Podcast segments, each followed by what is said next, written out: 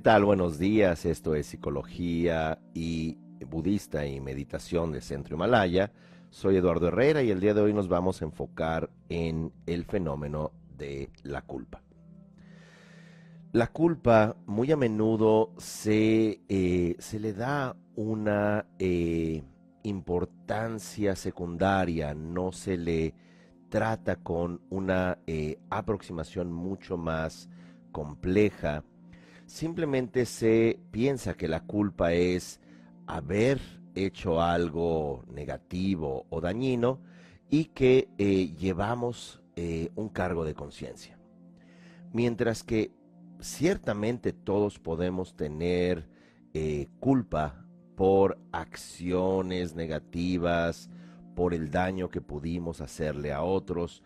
Muy a menudo el eh, consciente humano, eh, la racionalización de nuestra personalidad, simplemente diría, bueno, pues es que dejé a esa persona por esta o aquella otra razón, o esa persona me provocó entonces yo hice esto o aquello, y por supuesto no estoy justificando el hecho que humanos ciertamente eh, nos hacemos eh, daño, eh, nos agredimos verbal, física, moralmente, y en muchas ocasiones, como plantea la tradición budista, se vuelve muy importante el que trabajemos con la purificación de ese vínculo mediante la idea llamada purificación de karma. Eh, y los ejercicios que se llevan a cabo para la noción de purificar el karma en la tradición budista son ciertamente fascinantes porque eh, te llevan, número uno, a un segmento de eh, igualdad, un proceso de horizontalización con todos los seres sensibles todos los seres sensibles y nosotros somos iguales.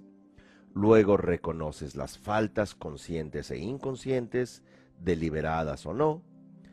Y luego haces un proceso de purificación, tanto personal como también puedes incluir a, eh, y esto es lo interesante, puedes incluir a familia o a sistemas familiares que posiblemente hayan incurrido en transgresiones y allí también incluyes a todos los seres sensibles. Eh, hay frases en tibetano que dicen que el karma que yo he generado y el karma de todos los seres pueda ser purificado a través de esta práctica. Para más información sobre esto pueden ustedes tomar el seminario eh, que ya está grabado, se llama Purificar el Karma. Son eh, más de 16 horas de formación que eh, parte desde lo psicológico hasta ya entrar también en, eh, para personas con más tiempo en la práctica budista, con meditación, visualizaciones, mantras y ciertamente una aproximación más eh, rica, más compleja dentro de la tradición budista. Esto es desde la perspectiva del Tantra y del Dzogchen, la gran perfección. Sin embargo, allí y aquí estamos con la culpa. Em, y como había mencionado, si bien es importante trabajar este aspecto de este aspecto relacional en términos de culpa, eh, en pocas ocasiones se trabaja con eh, la culpa inconsciente, la culpa inculturada, es decir, cuando escuchamos la palabra inculcar es que viene de incultural. Inculturar, disculpen. Esto es que somos pequeños y, como mencionaba eh, Jacques Lacan, nosotros somos insertados en un mundo de en un mundo de expectativas, en un mundo de conceptos, en un mundo al cual no pertenecemos y esa narrativa nos hace pertenecer. Así que es interesante porque, porque cuando nosotros somos inculturados, se nos inculca eh, la idea de nosotros mismos. Vuelvo a Lacan, el ser humano es designado humano, no nace como tal. entonces no nada más recibimos un nombre, sino que también recibimos un lugar en la familia, recibimos también en el inconsciente el proyecto sentido, para qué es que nacimos según la narrativa inconsciente de papá y mamá, según la narrativa inconsciente de la tribu, del clan, del el grupo social en el cual nacemos. ¿Para qué nacemos? Así que eh, allí entramos ya en un aspecto un poco más profundo, desde donde es pertinente formularse la pregunta, ¿por qué es que podemos heredar culpa? ¿Por qué es que naceríamos, en esta hipótesis, con una cierta culpa, cargando dolor, cargando secretos, cargando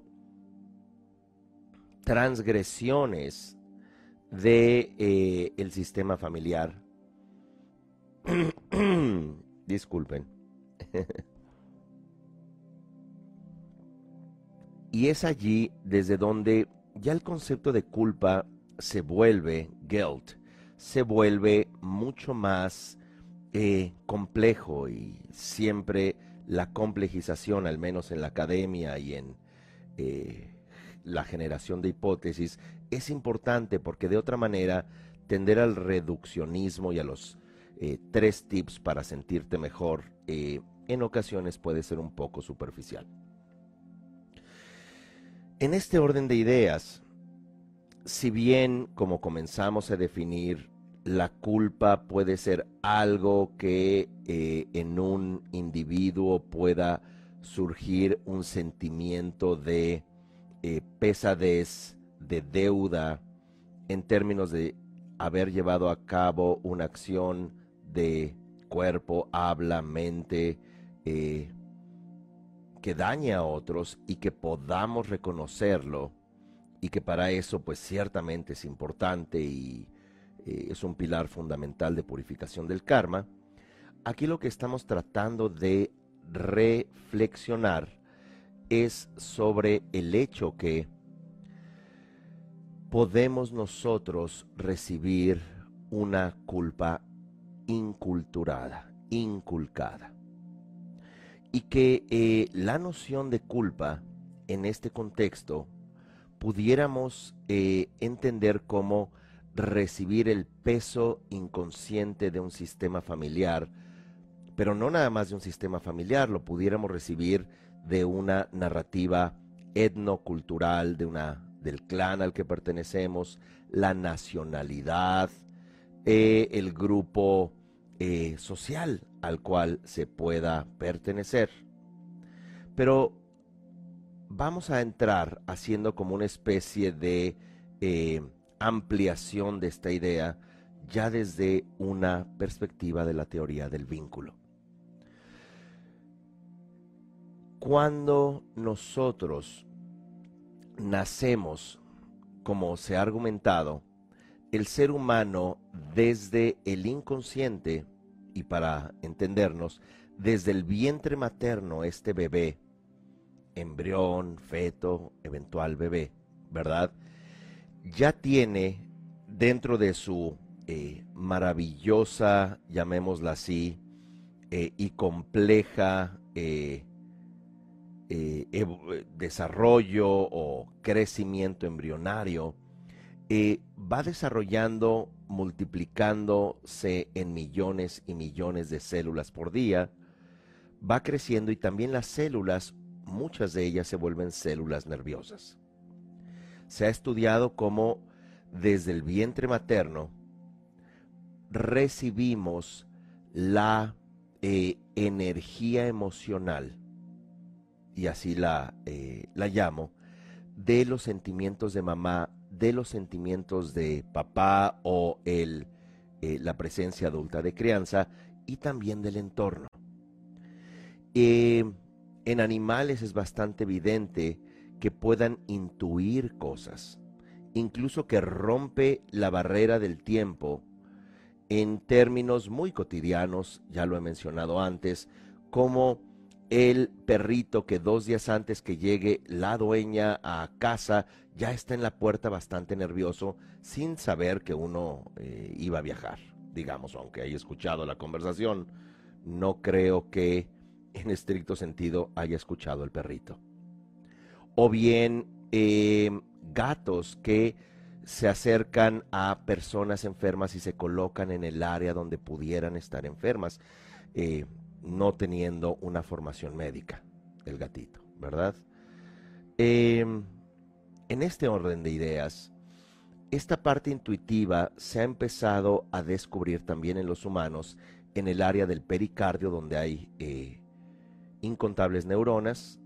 Eh, el neuropsiquiatra Dan J. Siegel le llama el heart brain, el cerebro del corazón, y en el mesenterio el stomach brain, el cerebro del estómago. ¿Por qué? Porque hay una gran acumulación de neuronas como si fueran pequeños cerebros. Y cuando se ha tratado de investigar cuál es su función, cumplen funciones intuitivas, predictivas y fundamentalmente de afecto. Así que sí, los humanos todavía tenemos esperanza de ser un poco intuitivos, de ser un poco eh, más eh, en el en la acepción más ideal, más humanos.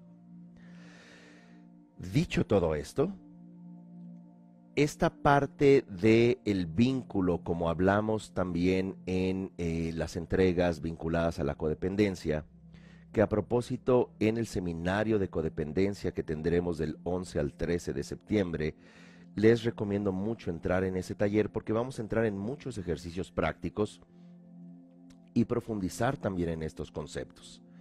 Sobre esto, este seminario, este taller eh, en línea, pueden entrar a centrohimalaya.com.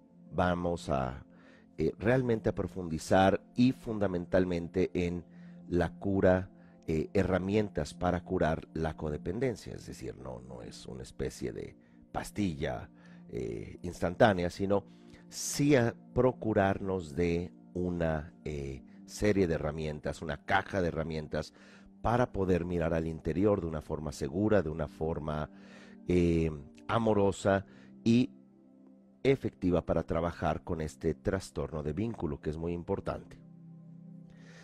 De tal manera que, como se argumentó, en esta noción, en esta búsqueda de eh, seguridad, pertenencia y amor, que esto vuelvo a subrayar, es completamente inconsciente desde el vientre materno. Eh, cuando no hay seguridad, por ejemplo, pensemos una eh, madre que ama a su eh, bebé o tiene una gran expectativa de este bebé, pero está en un entorno de guerra o en un entorno donde no hay alimento o en un entorno violento. Esto incide y desafortunadamente está ampliamente comprobado incide en el desarrollo incluso neurológico y el desarrollo de crecimiento, esto es epigenético, dentro del bebé solamente por, llamémoslo, miedo, estrés. O bien, este, esta mamá que eh, lleva al bebé en su vientre, eh, no desea al bebé, por qué me he embarazado, estoy, eh, rechazo este bebé, no, no es lo que quiero, me va a arruinar la vida. O pongámoslo desde otra perspectiva. Eh, la mamá es adicta.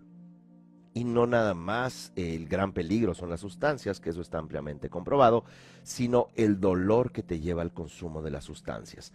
Eh, el bebé inconscientemente en búsqueda de seguridad, pertenencia y amor, empieza a eh, tratar de absorber, tratar de comprender.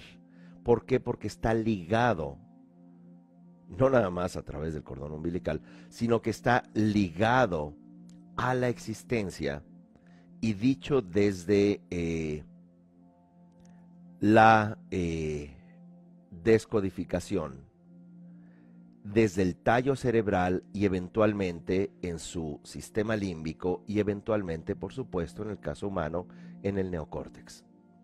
De tal manera que podemos incluso, como se ha argumentado también en las entregas de sanar el tejido familiar y meditar en sanar el tejido familiar, todo esto lo pueden escuchar en Spotify o bien en YouTube. Absorbemos el dolor del sistema familiar, absorbemos eh, la inadecuación del sistema familiar. Y cuando digo esta palabra, inadecuación, es que no sentimos, por ejemplo, merecedores de la vida, o sentimos que algo no está bien y por tanto no podemos encontrar nuestro lugar. En ocasiones, como también ya se ha discutido, podemos estar cargando el dolor de un bisabuelo o de un bistío. O bien podemos estar cargando un secreto, o bien un ciclo no cerrado, como por ejemplo eh, una gran cantidad de muertos en el sistema familiar como resultado de guerras, pandemias, conflictos o eh, un accidente. Si nosotros no llevamos a cabo un duelo adecuado, un cierre de ciclos, en ocasiones incluso puede ser que él, la primera pareja de mamá y papá, es una relación tan importante para ellos que terminó y no cerraron ese ciclo, se vuelven a casar y nosotros nacemos. Entonces, como eh, lo he visto en colaboraciones terapéuticas, las hijas o hijos de este matrimonio, pero llamémoslo segunda pareja importante, van a absorber el conflicto que pudo haber tenido papá o mamá con la primera pareja, lo van a absorber estos hijos en eh, sus parejas una vez que crezcan. ¿Por qué? Porque, vuelvo a insistir, lo que crea este vínculo es la búsqueda inconsciente, llamémosla incluso así, neuro, aunque pudiera sonar un pleonasmo, neurocelular. Buscamos esa seguridad, pertenencia y amor. Desde, ya ni siquiera llamémosla inconsciente, como lo vemos en el tercer módulo de psicología budista en el diplomado, desde el preconsciente, desde lo que nos arraiga de tal manera que esa culpa, ese dolor, esa pareja no cerrada de papá o de mamá que eh, pre, eh, inconscientemente, el pre es como, pensemos, un gran iceberg, un gran témpano de hielo, en esta metáfora típica del inconsciente, si el consciente es esta pequeña protuberancia sobre la superficie, el in o subconsciente estaría debajo, ¿verdad? Eh, en la parte media, pero ya el fondo de ese témpano de hielo, de ese iceberg en un anglicismo, sería ya el preconsciente. Es como que la base o la raíz, lo que se ve en psicología budista como la fractura básica.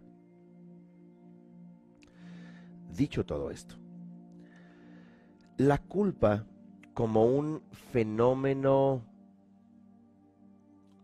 cognitivo nos lleva, y esto lo vamos a tener también en una próxima entrega, vamos a tocar la eh, idea de la vergüenza primaria, que pudiéramos llamarlo inadecuación primaria desconexión primaria.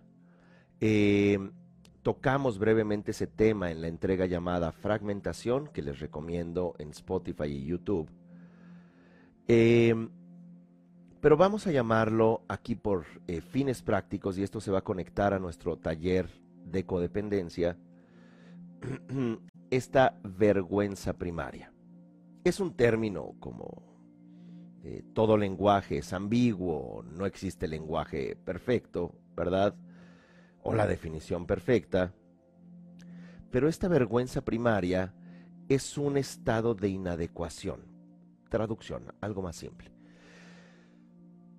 Algo no está bien, mamá. Y obviamente, pues no le, no, le dices mamá, estás en el vientre materno, todavía no hablas, todavía ni siquiera respiras propiamente eh, oxígeno, aire eh, por ti mismo. Eh, algo no está bien, pero yo pertenezco al sistema de lo que no está bien. Y esta vergüenza primaria, esta vergüenza básica, este sentido de inadecuación, es lo que nos va a... Eh,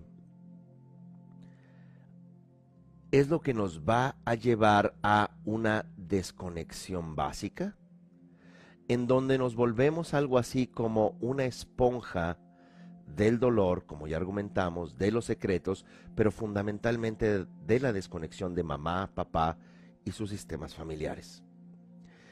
Así que crecemos como en esa narrativa pensando, algo no está bien en mí, porque lo que yo soy como individuo pertenece a ese sistema que no está bien consigo mismo. Esa es un poco la idea de la vergüenza básica.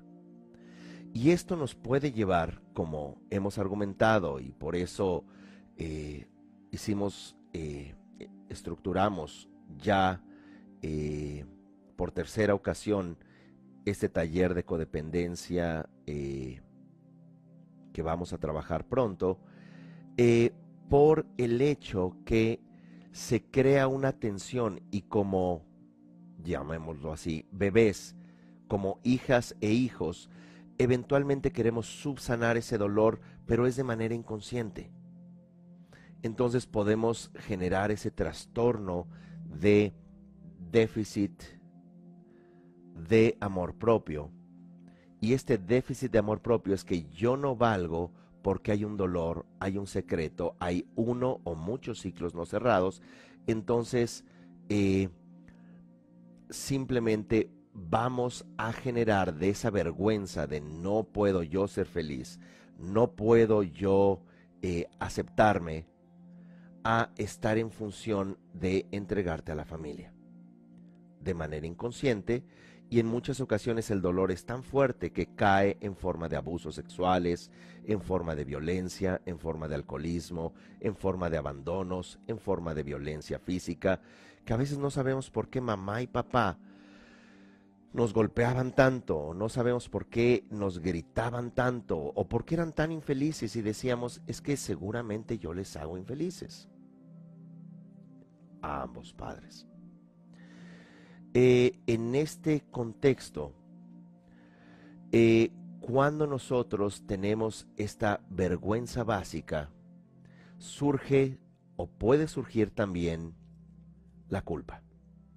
Y hay algo interesante respecto a la culpa, que cuando no es un elemento desde donde nosotros hayamos hecho algo, como ya se argumentó, y de pronto eh, tendríamos que reparar llamándole a la persona, buscándola, disculpándonos, lo cual también, por supuesto, es eh, relevante y eh, hemos ya hablado al comienzo de esta entrega sobre el karma, eh, una metodología y por supuesto hay un taller de más de 18 horas al respecto. Em, un esquema fundamental de la culpa es culpa, castigo. Tengo esta culpa, merezco el castigo. Ahora, el asunto es que cuando no recordamos haber actuado, haber hecho algo o dicho algo, entonces este, esta acción que no sabemos cuál es desaparece, pero tenemos una eh, expectativa inconsciente del castigo. Así que no podemos ser felices. Esperamos reiterativamente ser castigados. Esperamos que alguien nos haga una vida miserable.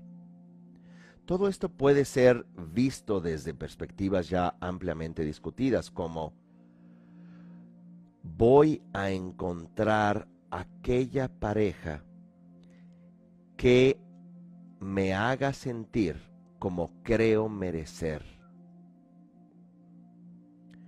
Así que, claro, podemos ir a terapia o podemos eh, hablar con muchas personas y decirle, es que ya no aguanto a mi pareja. Es la segunda vez que me golpea en la semana, que me es infiel, que me abandona, pero no le puedo dejar. Aquí el fenómeno es que desde lo consciente, claro que no es agradable, claro que no estamos contentos, claro que está en peligro nuestra integridad física, moral, económica, social, la de nuestros hijos, pero allí hay un mapa que sí en ocasiones puede tener, y muy a menudo, con nuestra biografía emocional de infancia, pero en ocasiones también podemos estar cargando algo del sistema familiar que no estricta o directamente tendría que ver con la infancia. De tal manera que podríamos en ese sentido decir, voy a hablar con autoridades, voy a hablar con psicólogas, con psicólogos, lo he discutido, entre comillas, lo he superado, pero eh, si bien ya terminé con esta persona violenta, me enamoré de una persona similar. Eh, no parecía, pero ya me dio el primer empujón y ya me dijo que no me vista de esa manera, ya me dijo que no salga con esas amistades, ya me dijo que no quiere volverme a ver con esa amiga, amigo, o que son insoportables mis familiares y que también les deje de ver. Así que desde esa perspectiva comenzamos con un proceso de autoflagelo, donde no es tan fácil reducir la idea a fui un tonto, fui una persona eh, bruta, que es muy fácil eh, diagnosticarnos o, o simplemente decir era una persona que se dejaba. Pero aquí hay algo más importante que es a partir de esa escisión fundamental, esa necesidad de pertenencia pre e inconsciente, que abarca también el subconsciente. En ese contexto, eh, hay que partir de esta reflexión. Y recuerden que estas reflexiones que se proponen, que se plantean, son siempre con esta idea de generar eh, escenarios, generar preguntas, idealmente con un matiz de sanar, con un matiz de reflexión más que de flagelo sobre flagelo, castigo sobre castigo, ya que ahora estamos hablando de culpa. Así que una pregunta. ¿Por qué desde el inconsciente quisiéramos castigarnos?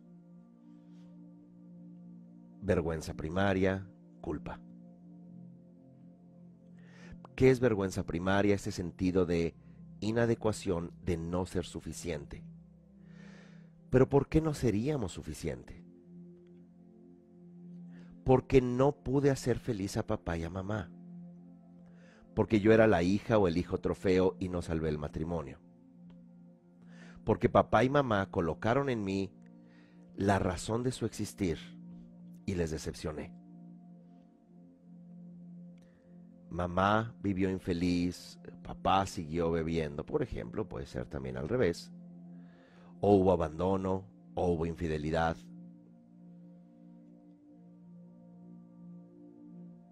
Y esa vergüenza básica, ese sentido de inadecuación, nos lleva a una culpa, a un no puedo superar a mis padres, soy culpable por su experiencia y esto desde el pre-e inconsciente es tan poderoso que incluso nos lleva a activar enfermedades del sistema familiar, activar adicciones del sistema familiar, activar tendencias depresivas, activar tendencias eh, de ansiedad, de trastornos obsesivos compulsivos, que podríamos incluso, entre comillas, ser exitosos. Las típicas historias de éxito desde donde comenzó la familia y no teníamos ni siquiera eh, más que una comida al día y es a través de ese esfuerzo que eventualmente logramos esta prosperidad, lo cual es loable. Sin embargo, hay esta, eh, no deja de haber como esta culpa, no deja de haber esta, este enojo, este no hacernos amigos del dolor del sistema familiar y es posible que este individuo, esta mujer o este hombre exitoso y próspero que salió de eh, dificultades sociales y económicas, en la siguiente generación la hija o el hijo despilfarre. ¿Por qué? Y pierda toda la fortuna. ¿Por qué pudiera ser? Porque aquí hay un rechazo hacia el pasado. Y él, este, esta tercera generación, no estoy diciendo que sea una regla de oro, no estoy diciendo que sea invariable, se ha observado, y no en raras ocasiones, cómo hay lealtad de este nieto a este abuelo que tiene esta carencia o abuela que tiene o estos vistíos o tataratíos o tatarabuelas que puede tener también esta eh, culpa de no merecer. Dicho todo esto, vamos también a reflexionar sobre una eh, culpa estructural, una culpa cultural, una culpa desde donde los occidentales tenemos dos grandes referentes eh, culturales. No importa si la persona eh, es religiosa o no es religiosa, venimos primero que nada de una cultura semítico-bíblica que pudiéramos llamar en términos eh, generales judeocristianos y por otro lado es de influencia cultural griega. Estos dos grandes pilares de la articulación cultural, narrativa y referencial en Occidente, si eh, habláramos de China, por ejemplo, hablaríamos de la influencia confuciana en eh, importante medida budista, ya que tiene más de 2000 años de historia el budismo en China, aunque vino de la India el budismo, y por supuesto también daoísta, pero predominante confuciana, budista y en un tercer plano taoísta. Si hablaríamos de la India, por supuesto, estamos aquí hablando ya de una influencia védica, por ejemplo. También en menor medida, eh, bueno, entraría en segundo lugar el Islam, que es judeo-cristianismo, y luego, por supuesto, también el budismo, el jainismo, entre otros. Entonces, ¿qué es importante de esta, eh, y lo, por supuesto, siempre nos aproximamos con mucho respeto a las creencias y tradiciones pero hay un elemento muy importante. Y dicho sea de paso, la influencia predominante del judeo-cristianismo es la cultura egipcia. La idea de los juicios, la idea del campo de juncos que se convirtió en el paraíso, la idea de eh, una virgen que da lugar a un eh, dios, es decir, sin pecado concebido, ¿verdad? Viene de la cultura egipcia. Los mandamientos vienen de las confesiones negativas egipcias, en fin, no, no vamos a entrar en detalles. Pues eh, miren, venimos todos de África eh, y tenemos al menos 200 mil años de historia como sapiens.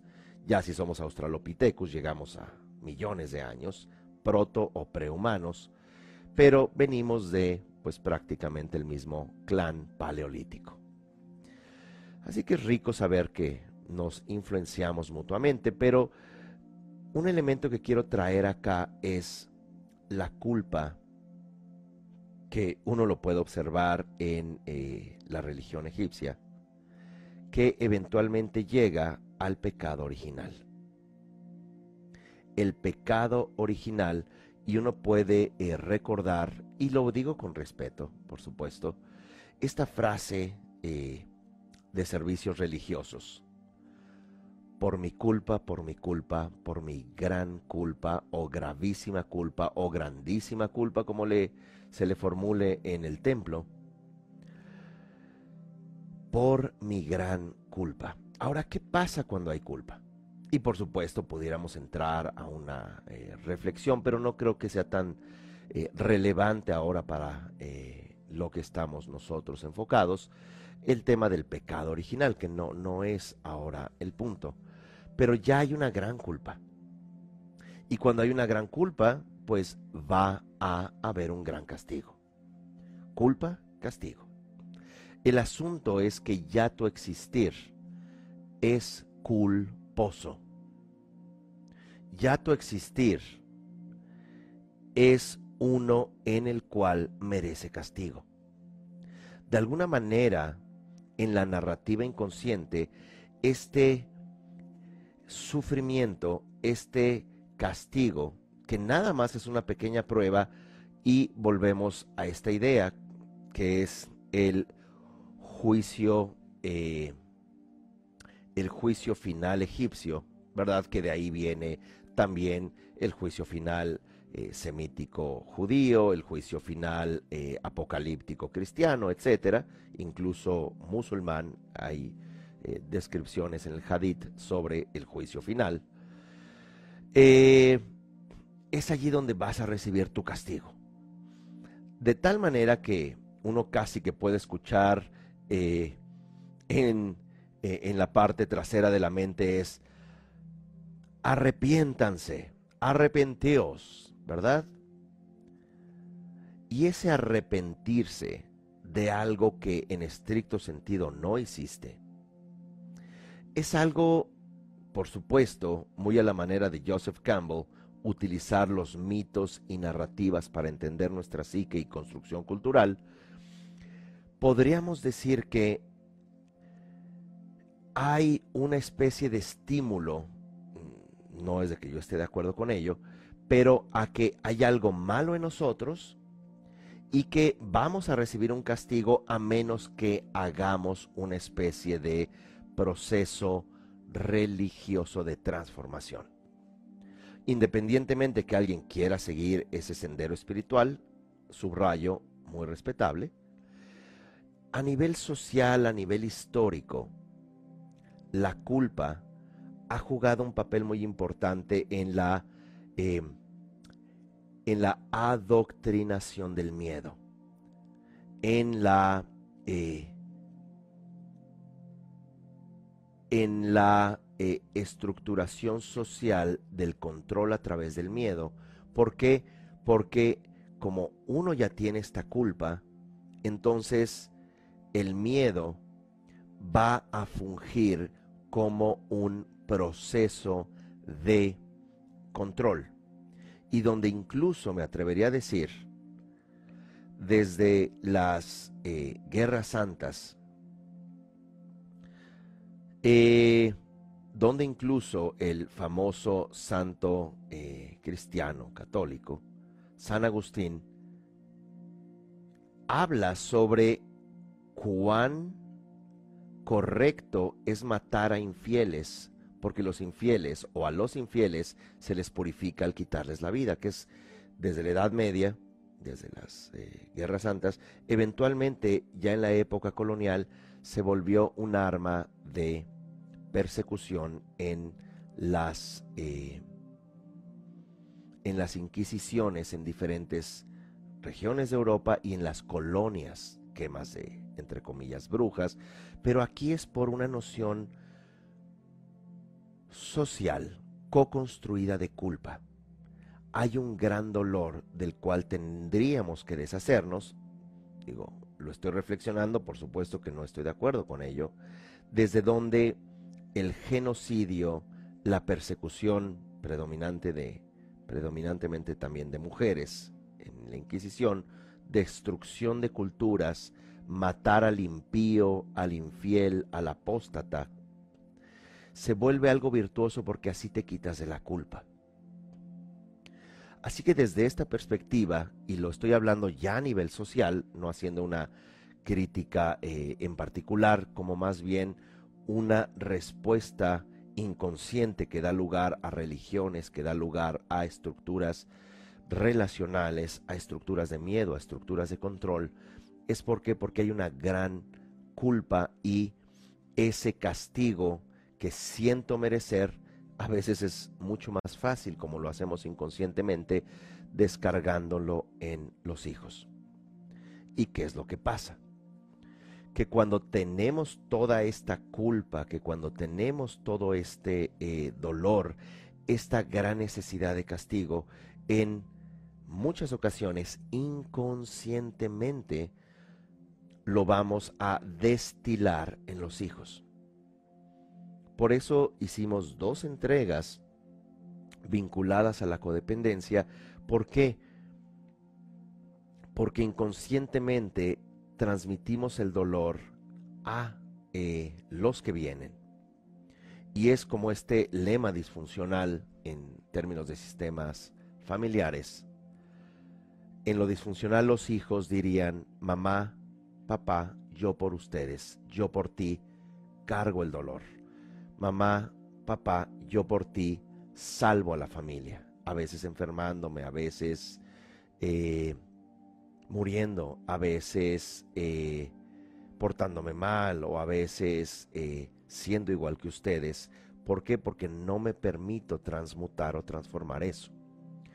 Por eso también hay trabajos muy interesantes sobre esta culpa social, este, este dolor, este ser un país perpetrador como se lastimó a otros países y esta energía de transgresión, muchas veces en terceras y cuartas generaciones, eh, se recibe en forma de un colapso social cuando un clan o un país o una cultura se vuelve transgresora. Bueno, así que en esta noción, culpa espera castigo. ¿Cómo pudiéramos sanar esta eh, culpa? Una de las formas también de sanar la culpa es a través de los mecanismos de sanar la codependencia y para eso hicimos una meditación, bueno, dos meditaciones, pero una de ellas se enfocaba en eh, trabajar con meditar, con sanar el niño eh, interior. Les recomiendo mucho esa entrega, eh, sanar, eh, la, meditar para sanar la codependencia, pero por supuesto de manera más compleja, más rica y con más herramientas, lo vamos a trabajar en este taller, que ciertamente cuando uno sana su sistema, también empieza a incidir en sanar ya que estamos conectados a través de aquello llamado por Rupert Sheldrake el campo mórfico, que también a veces se le llama el campo cuántico, es esa conexión de energía, que es, no piensen algo tan metafísico, tan extrafalario, sino es la conexión que tienen las 50 millones de millones de células que trabajan como organismo, entiéndase, organización, al unísono, lo mismo que hace una parvada de aves, un hormiguero, un panal,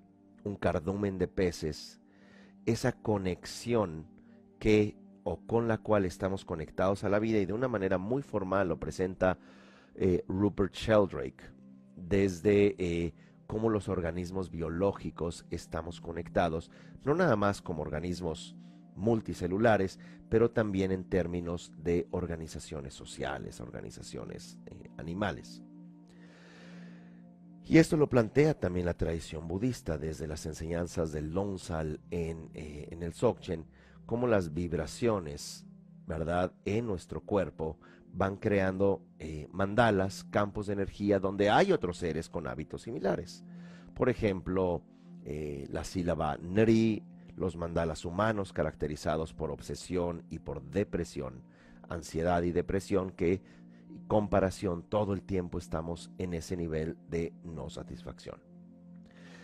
Me encantaría hablar de todos los temas, sin embargo, como saben, tenemos una eh, entrega eh, dos veces por semana eh, de menos de una hora, por lo que pues lo que tratamos de generar es una reflexión y fundamentalmente un interés en ustedes.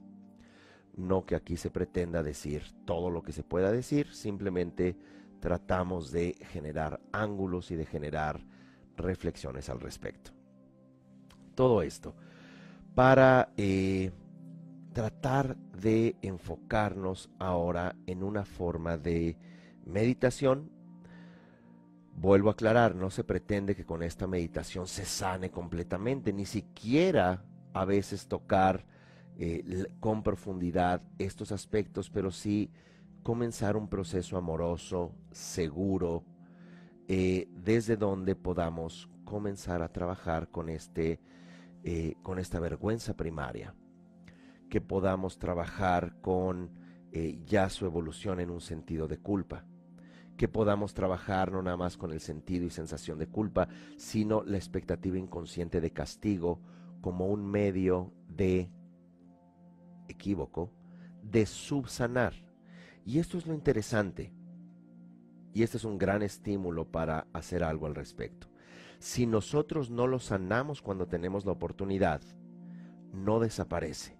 Si callamos el abuso, si callamos los secretos, valga la posibilidad, si callamos todo ese dolor familiar diciendo, yo lo callo para que mis hijos no lo vivan, se va a transmitir, pero va a crecer exponencialmente, porque es sumar el dolor de, digámoslo así, las últimas tres generaciones. Entonces, cuando uno lo transmite como tercera generación a la que sigue, ya es el concentrado de tres generaciones en uno y lo va a transmitir con elevado a la cuarta potencia.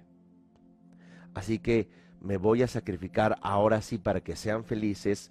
Lo que van a absorber los hijos es exponencialmente, o los nietos exponencialmente, ese secreto, ese dolor, esta necesidad de, recuerden, seguridad, pertenencia y amor, pero ciertamente desde una perspectiva pre-inconsciente.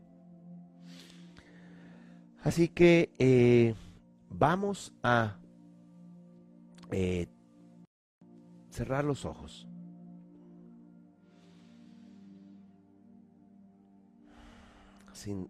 vamos a sentir esta respiración, no desde la nariz únicamente, sino como los poros de toda nuestra piel respirando.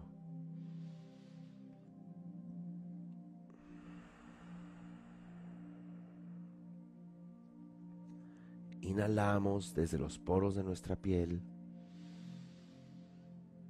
Al inhalar nuestro cuerpo se vuelve azul.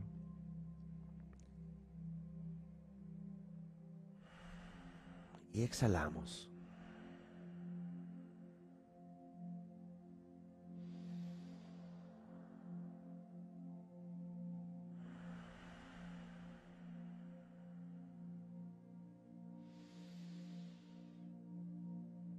Este cuerpo azul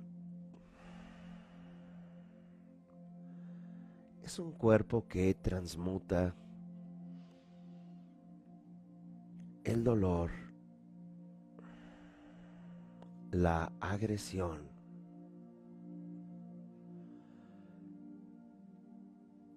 este aire que entra y sale por los poros de nuestra piel.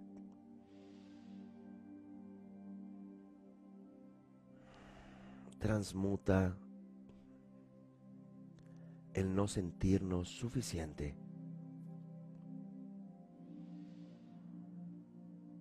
El sentir con una deuda. El sentirnos culpables sin saber por qué.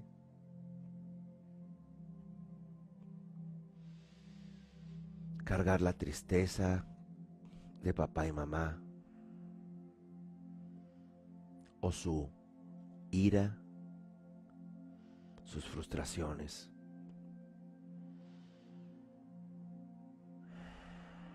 Y mientras respiramos es como si nuestro cuerpo se volviera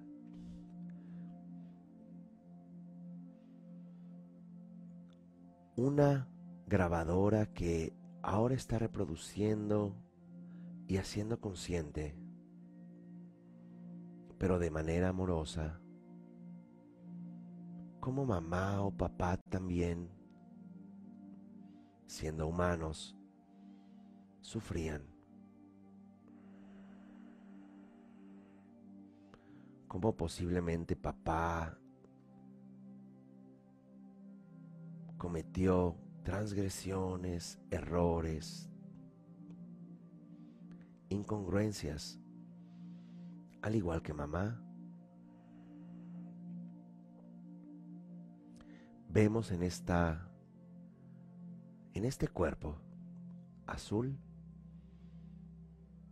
como una pantalla donde aparece de manera segura, de manera amorosa.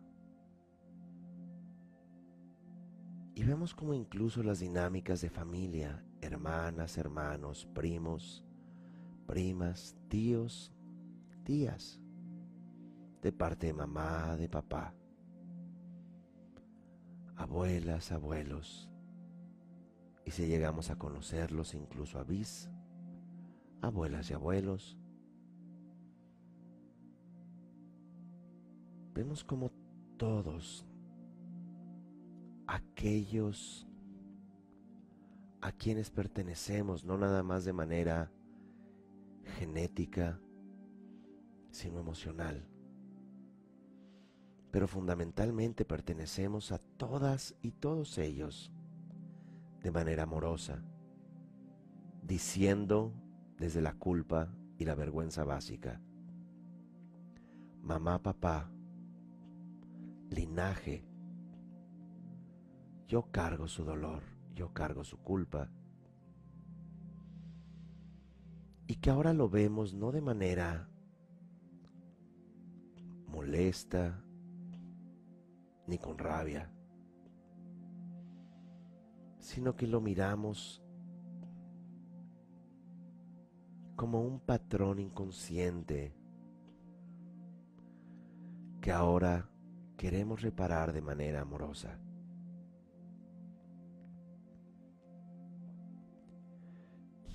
Y repetimos las frases. Mamá, papá. linaje familiar al que yo pertenezco.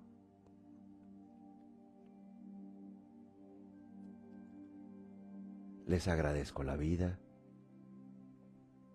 Yo pertenezco a ustedes.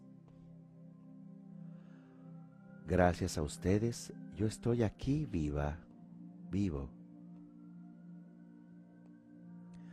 Gracias a ustedes, aire, oxígeno entra en mi cuerpo y renueva la existencia en este momento.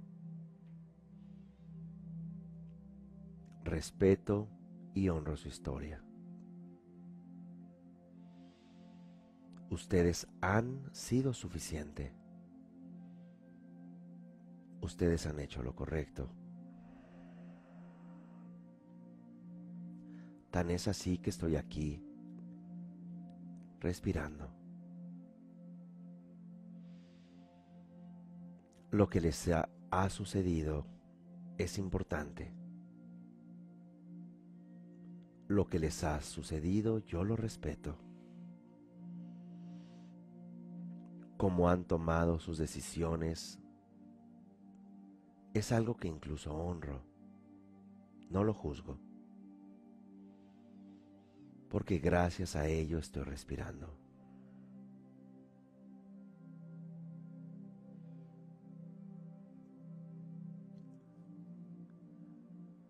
respeto sus procesos de vida.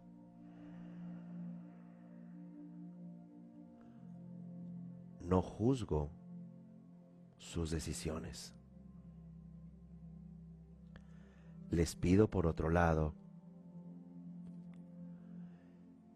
que me confieran el permiso para no cargar esas deudas respetuosamente les pido que me concedan el permiso de sentirme suficiente, de dejar de cargar culpa. Les pido amorosa y respetuosamente, respetando su historia, que yo pueda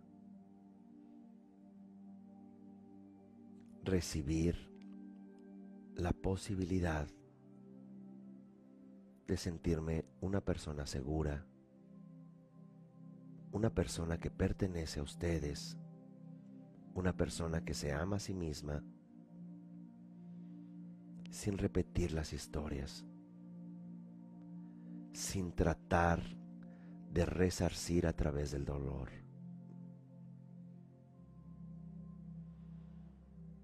Dejo en ustedes lo que a ustedes les pertenece sin juzgarles.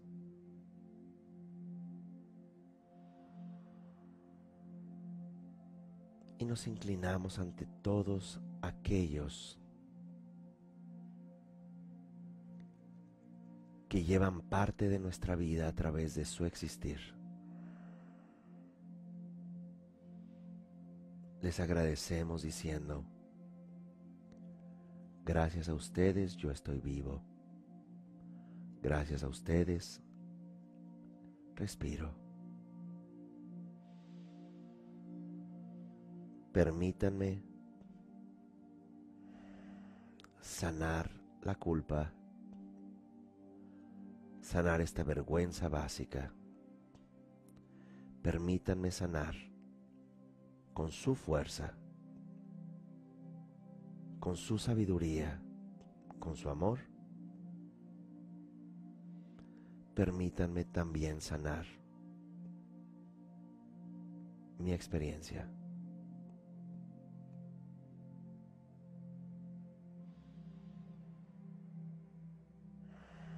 Nos volvemos a inclinar ante todos y les decimos gracias por existir o haber existido. Gracias por su amor y su mirada amorosa. Yo les llevo en el corazón. Les llevo en esta pantalla que son mis células, que es mi cuerpo. Volvemos a ser consciente ahora que respiramos por los poros de la piel.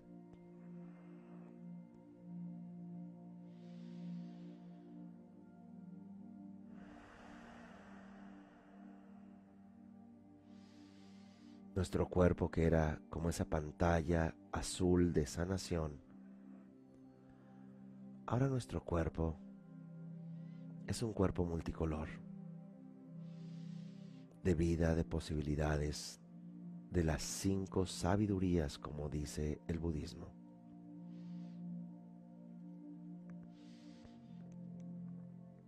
Y extendemos estas luces hacia todos los seres, ya que todos pertenecemos también a la vida. Respiramos profundamente otra vez y al exhalar vamos poco a poco saliendo del ejercicio.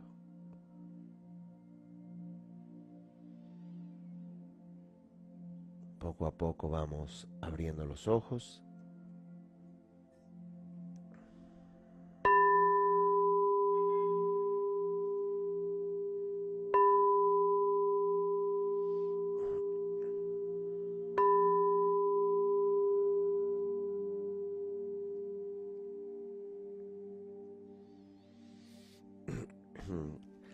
Gracias por compartir este espacio, eh, por estas reflexiones que en realidad hacemos en conjunto y hacemos eh, posible con eh, todas estas reflexiones y trabajo.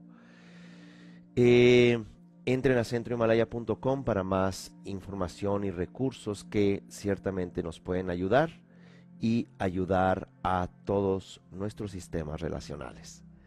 Que estén muy bien, nos vemos en la próxima entrega.